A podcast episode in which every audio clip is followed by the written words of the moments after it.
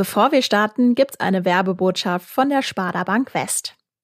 Ihr seid jung, verdient euer erstes Geld und wollt was für eure Zukunft zur Seite legen?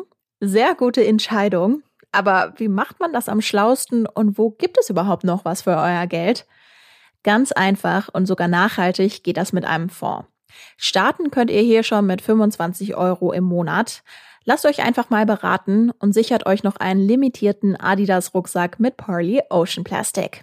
Infos gibt's unter spada-west.de slash podcast. Und jetzt geht's los mit dem Aufwacher. Ministerpräsident von NRW, an dem kommst du im Bund einfach nicht vorbei. Und in der CDU, das ist der mitgliederstärkste Landesverband.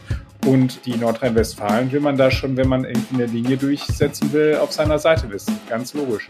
Es ist also offiziell. Der neue NRW-Ministerpräsident heißt Hendrik Wüst. Und damit wird Wüst automatisch auch zu einer neuen starken politischen Kraft in der bundesweiten CDU. Was er jetzt aber leisten muss und auch will, besprechen wir heute hier im Aufwacher. Ich bin Florian Pustlauk. Hi. Bonn Aufwacher. News aus Bonn und der Region, NRW und dem Rest der Welt. Schön, dass ihr dabei seid. Wenn euch dieser Podcast gefällt, dann würden wir uns auch über euer Abo in der Podcast-App freuen. Das kostet nichts. Ihr bekommt immer Bescheid, wenn unsere neuen Folgen draußen sind. Und wir vom Aufwacher-Team, wir freuen uns dann auch ganz besonders darüber. Und jetzt die Meldungen aus Bonn und der Region. Am Mittwoch gab es Razzien in Bonn, Siegburg, Neuwied und Bornheim. Dort war die Polizei ab morgens im Großeinsatz. Hintergrund des Einsatzes war der Bereich der Betäubungsmittelkriminalität. Nach Angaben der Polizei waren rund 200 Kräfte im Einsatz. Mehrere Objekte standen dabei im Fokus. Einer der Schwerpunkte des Einsatzes lag auf dem Bonner Ortsteil Dransdorf. Die Polizei war auch mit Spezialeinheiten im Einsatz, weil sie davon ausging, dass einige der Verdächtigen womöglich bewaffnet sein könnten. Weitere Angaben machten die Behörden zunächst nicht. Die Corona-Inzidenzen in Bonn steigen in dieser Woche weiter an. Während der Wert am Dienstag noch bei 53,8 lag, meldete die Stadt am Mittwoch bereits eine Inzidenz von 58,7. Am Montag lag der Wert nach Angaben der Stadt Bonn noch bei 50,5. Der aktuelle Wert entspricht einer Neuinfektion von 194 Menschen in den vergangenen sieben Tagen. Die Bonnerin Vita K. und ihre Eltern haben einen Horrorflug hinter sich. Fünf Passagiere wurden auf dem Weg von Köln nach Rhodos ohnmächtig. Der Vater der Bonnerin hatte sogar kurzzeitig einen Herzstillstand. Glücklicherweise war ein Arzt unter den Reisenden, der die Passagiere versorgte. Der Mediziner habe auch nach einem Defibrillator gefragt, der laut K. nicht an Bord gewesen sei. Trotzdem drehte der Pilot nicht um. Ein Sprecher von Corendon Airlines teilte auf GA-Anfrage mit, dass von den 180 Passagieren, die an Bord waren, sich lediglich vier unwohl gefühlt haben. Zitat Ende. Die Crew habe auch sofort mit der medizinischen Erstversorgung begonnen. Der Arzt und eine Krankenschwester, die unter den Reisenden ebenfalls gewesen sein soll, hätten keine schwerwiegenden Symptome so wörtlich festgestellt. Laut des Bonner Luftfahrtexperten Linus Benjamin Bauer könnte ein sogenanntes Fume-Event die Ursache für die Ohnmacht der Passagiere gewesen sein. Dabei werde die Kabinenluft mit Ausdünstungen oder Abgasen verunreinigt. Die Anzahl der Vorfälle in dieser Art haben sich in den letzten Jahren stark verringert, jedoch muss man heutzutage immer wieder mal mit so einem technischen Vorfall rechnen, auch wenn die Chance sehr gering ist, sagt der Experte.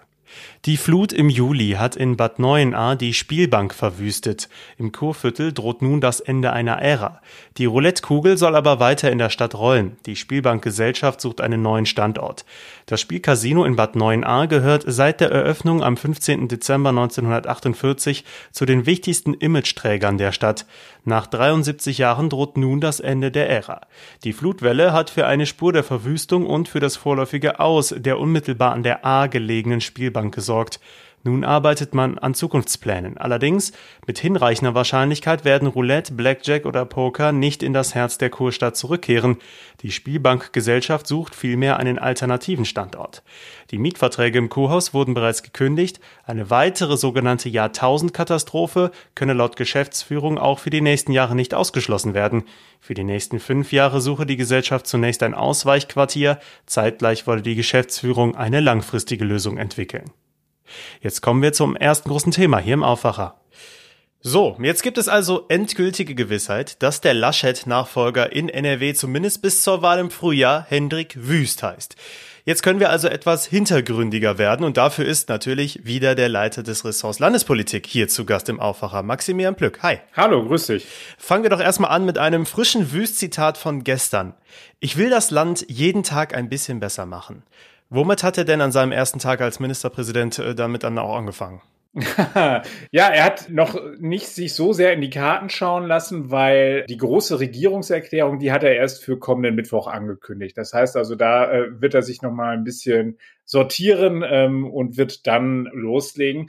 Äh, aber am gestrigen Tage hat er auf jeden Fall schon mal ein bisschen Flöcke eingeschlagen. Er war in der Staatskanzlei nach der Wahl und hat dann auch gleich zu einer Kabinettssitzung am äh, heutigen Donnerstag eingeladen und hat gesagt, da wird er dann auch vorstellen, beispielsweise seinen Nachfolger als Verkehrsminister. Wir können also gespannt sein, wie sich heute das Personaltableau innerhalb des Kabinetts womöglich nochmal neu sortiert. Ansonsten hat er, wie ich fand, sehr interessant die Türen weit aufgestoßen, verbal für die Opposition. Er hat gesagt, er wolle so arbeiten, dass man auch partei- und fraktionsübergreifend ähm, an Lösungen arbeitet. Äh, er hat es auf die Formel gebracht, meine Tür steht immer offen. Und was auch interessant war, dieser Satz mit äh, die Welt jeden Tag oder das Land jeden Tag ein bisschen besser machen, das hat er insbesondere verknüpft mit seiner Tochter, die er ganz explizit äh, in seinen Dank mit aufgenommen hat. Also er hat gesagt, sie ist zwar noch klein, für sie würde er das eben machen. Das äh, rührte dann schon ein bisschen an. Du warst äh, gestern den ganzen Tag im Landtag mit dabei, hast links und rechts natürlich auch die Stimmung aufgegriffen. Wie war es denn so? Also ich fand interessant, die Opposition, mit der ich gesprochen habe, war sich relativ klar darüber, dass das glatt durchgeht. Die Aufregung allerdings auch innerhalb von CDU und FDP war trotzdem wirklich mit den Händen zu greifen. Also da war eine große Anspannung äh, und das äh, entlud sich dann auch wirklich, als dann die Wahl vollzogen war und André Cooper, der Landtagspräsident, dann gegen Mittag dann äh, vortrug, äh, dass Hendrik Wüst mit 103 Stimmen gewählt worden ist. Dann brach ein irrsinniger Applaus los und es war klar, äh, dass er durch ist. Also die Mehrheit äh, der Stimmen liegt bei 100 Stimmen. Das heißt also, es haben ihn auch zusätzlich äh, weitere Abgeordnete gewählt. Also im ersten Wahlgang gewählt. Das hatte natürlich die Regierungsfraktion auch vorher immer gesagt. Sie haben gesagt, das ist ein sicheres Ding. Also da müssen wir uns gar keine Sorgen machen. Aber es gab in den vergangenen Tagen auch noch Berichte darüber, dass äh, es womöglich Abweiche da äh, geben könnte in den Reihen der FDP. Das hatte eine Sprecherin mir gegenüber ganz klar dementiert. Die hat gesagt, nein, wir stehen hier. Und so war es dann am Ende ja offensichtlich auch. Also ein insgesamt glattes Ergebnis für Wüst. Glatt passt ja auch so ein bisschen zu seinem Auftritt. Ich habe das ein bisschen verfolgt gestern und dachte mir, ja, so grobe Schnitzer, wie sich Laschet zum Beispiel im Bundestagswahlkampf geleistet hat, traut man Wüst jetzt erstmal nicht so zu. Ist das gleichzeitig aber auch ein Problem, dass er vielleicht ein wenig zu glatt sein könnte? Das hat er selbst als Problem auch so für sich erkannt. Also es ist ja erstmal grundlegend, ist es glaube ich so, Henrik Wüst ist so einer, der sagt, stay with your message. Also der versucht sozusagen sich eine, eine Botschaft zu überlegen und bei der bleibt er dann auch. Also das ist so eine, so eine, so eine ganz klare Struktur. Der, der kommt dadurch so ein bisschen kalt manchmal rüber, so ein bisschen hölzern immer noch. Ich glaube, da wird er, sagen wir mal, aber auch im Laufe der Zeit an Statur gewinnen können. Äh, das sollte er auf jeden Fall abstellen. Äh, die lange Kunstpausen und so weiter. Also das ist, ähm, ist schon, sagen wir mal, auch ein bisschen besser geworden. Er ist natürlich jetzt auch gerade in so einer Situation, dass er da so diesen Spagat hinbekommen muss. Also er muss sozusagen dieses alte Image, was er ja von früher hatte, als Hau drauf, als einer, der die Attacke fährt, der auch gerne mal verbal austeilt, das hat er ja in den vergangenen Monaten komplett abgelegt. Und jetzt muss er aber versuchen, dass er dieses Staatsmännische nicht überdreht. Da fand ich dann ganz interessant. Ich bin zufällig in eine Szene hineingeraten, als seine Frau dann äh, mit der kleinen Tochter, die ist ein äh, gutes halbes Jahr alt, äh, auf den Landtag zusteuerte. Sie ähm, ist da zu Fuß hingekommen. Die beiden haben neben ihrem ihrem Wohnsitz in Rede im Münsterland haben sie auch noch eine Wohnung hier in Düsseldorf. Da kam Henrik Wüst ja auch entgegen. Der hatte vorher Termine im Landtag, hat unter anderem bei der Grünen Fraktion sich vorgestellt und dort viele Fragen der Abgeordneten beantwortet. Und da ist er dann aus dem Landtag rausgekommen und ist ihr entgegengelaufen, hat sie äh, umarmt und geküsst, hat ihr den Kinderwagen abgenommen und ist dann mit ihr zusammen mit dem Kinderwagen in Richtung Landtag gelaufen. Also da wollte er natürlich ganz klar diese Bilder produzieren. Seht her, ich bin nicht äh, der arrogante Schnösel und dass er das das dann auch nachher dann nochmal so in dieser, in dieser Rede aufgegriffen hat, dass er dann nochmal klar sich positioniert hat und gesagt hat, hier, ich mache das hier für mein Kind und für die 170.000 Kinder, die in diesem Jahr in NRW geboren werden, dass die eine bessere Zukunft haben. Das ist so der Versuch, da Menschlichkeit reinzubringen und eben nicht dieses, äh, dieses kalte, dieses Image, was ihm aber auch nicht gerecht wird, muss man am Ende des Tages mal sagen. Also er ist, wenn man ihn mal erlebt hat, so aus der Nähe, der ist so einer, den kannst du halt eben auch aufs Schützenfest stellen und dann haut er dir da ein paar flockige Sprüche raus. Ist die Frage. Also es wird jetzt sehr spannend werden, wie er das in den, in den kommenden Jahren, wenn er denn die Wiederwahl schaffen sollte. Also sagen wir mal, gehen wir backen wir mal kleinere Brötchen, wie er es in den kommenden sieben Monaten machen wird als Ministerpräsident des bevölkerungsreichsten Bundeslandes. Ob er da dann weiterhin so äh, hin und wieder mal ein Witzchen raushaut oder so oder locker ist, müssen wir sehen. Ich bin gespannt. Du sprichst die Wahl an, das wird ja ziemlich interessant, weil damit steht schon mal fest, wir haben ein Spitzenduell, Kuchati SPD gegen Wüst CDU. Äh, frischer Wind ist das auf jeden Fall. Jetzt nehmen wir mal an, Wüst setzt sich durch, hat ja laut Umfragen schon ziemlich einen Rückstand, den er jetzt aufholen muss.